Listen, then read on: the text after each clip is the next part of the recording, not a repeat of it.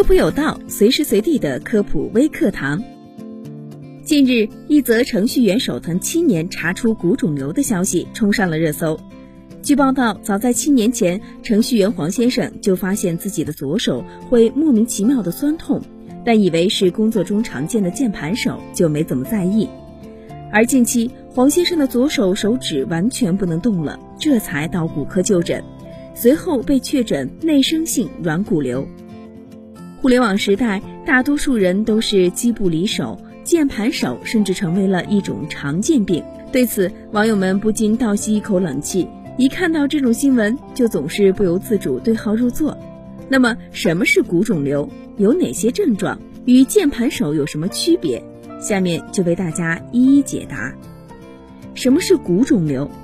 骨肿瘤是指发生在骨内或起源于骨各组织成分的肿瘤，分为原发性骨肿瘤和继发性骨肿瘤两大类。原发性骨肿瘤是病变最先发生在骨组织的肿瘤。分为良性骨肿瘤和恶性骨肿瘤两大类。良性骨肿瘤中最常见的是骨软骨瘤，其次是软骨瘤、骨化性纤维瘤等，其好发部位是大腿的股骨和小腿的胫骨，其次是手部的骨骼，其中软骨瘤好发于手指。骨肉瘤和软骨肉瘤是最常见的恶性骨肿瘤，好发于大腿的股骨和小腿的胫骨。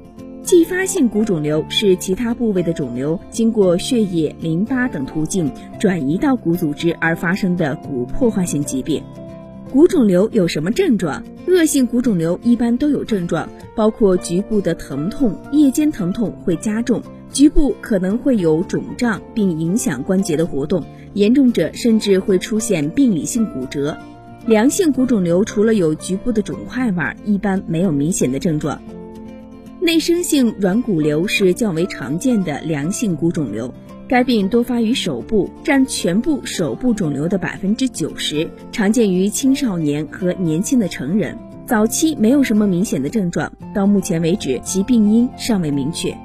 此病比较狡猾，由于肿瘤生长缓慢，所以潜伏期比较长，可长达数年或数十年。发病时常伴有关节疼痛、肿胀及手指缩短等症状，若不能及时诊断和治疗，易发生手部功能病损，严重者出现病理性骨折。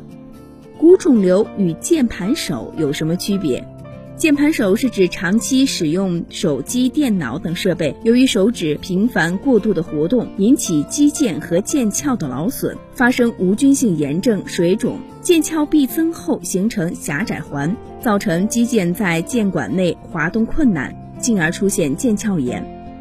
其特点是手部活动时出现疼痛无力症状，严重者可出现手指屈曲和伸直困难。即手指在屈曲或伸直过程中突然卡在某一个位置，需另一只手协助或者用力活动手指，才可以使手指完全屈曲或者伸直。在此过程当中会伴有明显的疼痛，有的还会出现弹响声。由此可见，手部内生性软骨瘤和键盘手还是有明显的区别的。内生性软骨瘤的发生率总体较低。在肿瘤缓慢生长的过程中，手指的骨骼也被软骨瘤缓慢地侵蚀着。当骨骼被侵蚀到一定程度时，就会出现一定的症状和体征。而键盘手诱因明确，发病率高。由于手指频繁活动引起手部肌腱和腱鞘这些软组织的损伤，所以疼痛一般发生于手指频繁活动后。通过休息、物理治疗等措施，大多数症状可缓解。如果手部，在没有外伤或者没有频繁活动的情况下，出现局部酸痛和肿胀，则要警惕手部内生性软骨瘤的发生。这时，只要去医院拍一张手部的 X 光片就可以诊断。互联网时代如何避免现代病？如今人们使用电子产品的时间越来越多，由此引起的疾病也逐渐增加，如手机脖、键盘手等。轻者出现颈肩部、腰部、手部肌肉酸痛无力，重者出现脊柱变形、手指弹响，甚至需要手术治疗。对此，我们不能不防。面对这些现代病，需要注意以下几个方面：一、控制使用电子设备的时间，使用手机的时间越短越好，一般建议每次不超过半小时。二、注意姿势，减少或避免低头、弯腰等动作，不要躺着或者趴着玩手机，容易诱发颈肩部和腰部疼痛。最佳姿势是挺胸收腹，眼睛与手机屏幕中心在同一高度，以保持颈椎生理弧度。另外，眼睛俯视约十五至二十度。手机位于水平线稍下的位置，也可以维持颈椎生理弧度。三、经常变换姿势，避免久坐或者久站。看电子设备时，经常做一些耸肩、扭脖子、伸懒腰、甩手等活动，以减轻颈肩部、腰部及手部肌肉的紧张度。同时，闭目养神或者远眺，消除眼部疲劳。以上知识你学会了吗？感谢你的收听，我们下期不见不散。